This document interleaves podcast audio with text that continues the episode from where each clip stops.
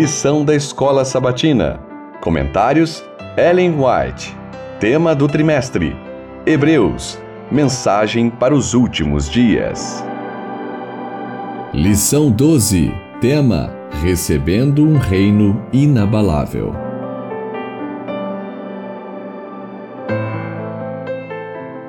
Sábado, 12 de março. Deus nos fala nestes últimos dias. Ouvimos sua voz na tempestade, no ribombar do trovão. Ouvimos das calamidades que ele permite nos terremotos, das inundações e dos elementos destruidores que levam tudo à sua frente. Mensagens Escolhidas, volume 2, página 315. Nestes tempos perigosos, os que professam ser o povo observador dos mandamentos de Deus devem guardar-se contra a tendência de perder o espírito de reverência e piedoso temor. As Escrituras ensinam aos homens como se aproximar-se de seu Criador, em humildade e temor, por meio da fé no mediador divino que o ser humano se coloque de joelhos como súdito da graça, um suplicante aos pés da misericórdia. Assim, deve testificar de que toda alma, corpo e espírito estão em sujeição ao seu Criador. A maravilhosa graça de Deus, 24 de março, página 89. Um terremoto havia marcado a hora em que Jesus entregou a vida. Outro terremoto indicou o momento em que a retornou em triunfo. Aquele que vencer a morte e a sepultura saiu do túmulo caminhando como um vencedor, em meio à oscilação da terra, o lampejo dos relâmpagos e o estrondo dos trovões. Quando voltar à terra, abalará não só a terra, mas também o céu. Hebreus 12, 26.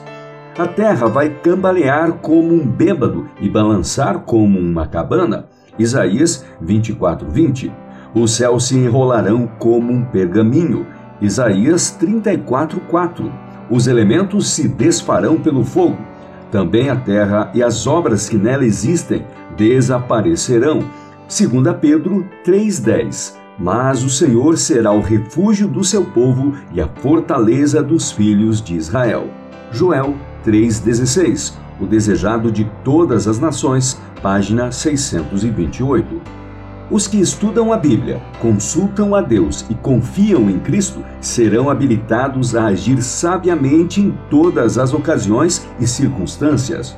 Os bons princípios serão exemplificados na vida diária Apenas permitam que a verdade para este tempo seja cordialmente recebida e se torne a base do caráter, e ela produzirá uma firmeza de propósito que as seduções do prazer, a instabilidade dos costumes, o desprezo dos amantes do mundo e os clamores do próprio coração por condescendência pessoal são incapazes de alterar. A consciência precisa primeiro ser esclarecida e a vontade tem que ser subjugada. O amor à verdade e à justiça deve reinar no coração, e então o resultado será um caráter com a aprovação do céu. Testemunhos para a Igreja, volume 5, páginas 39 e 40.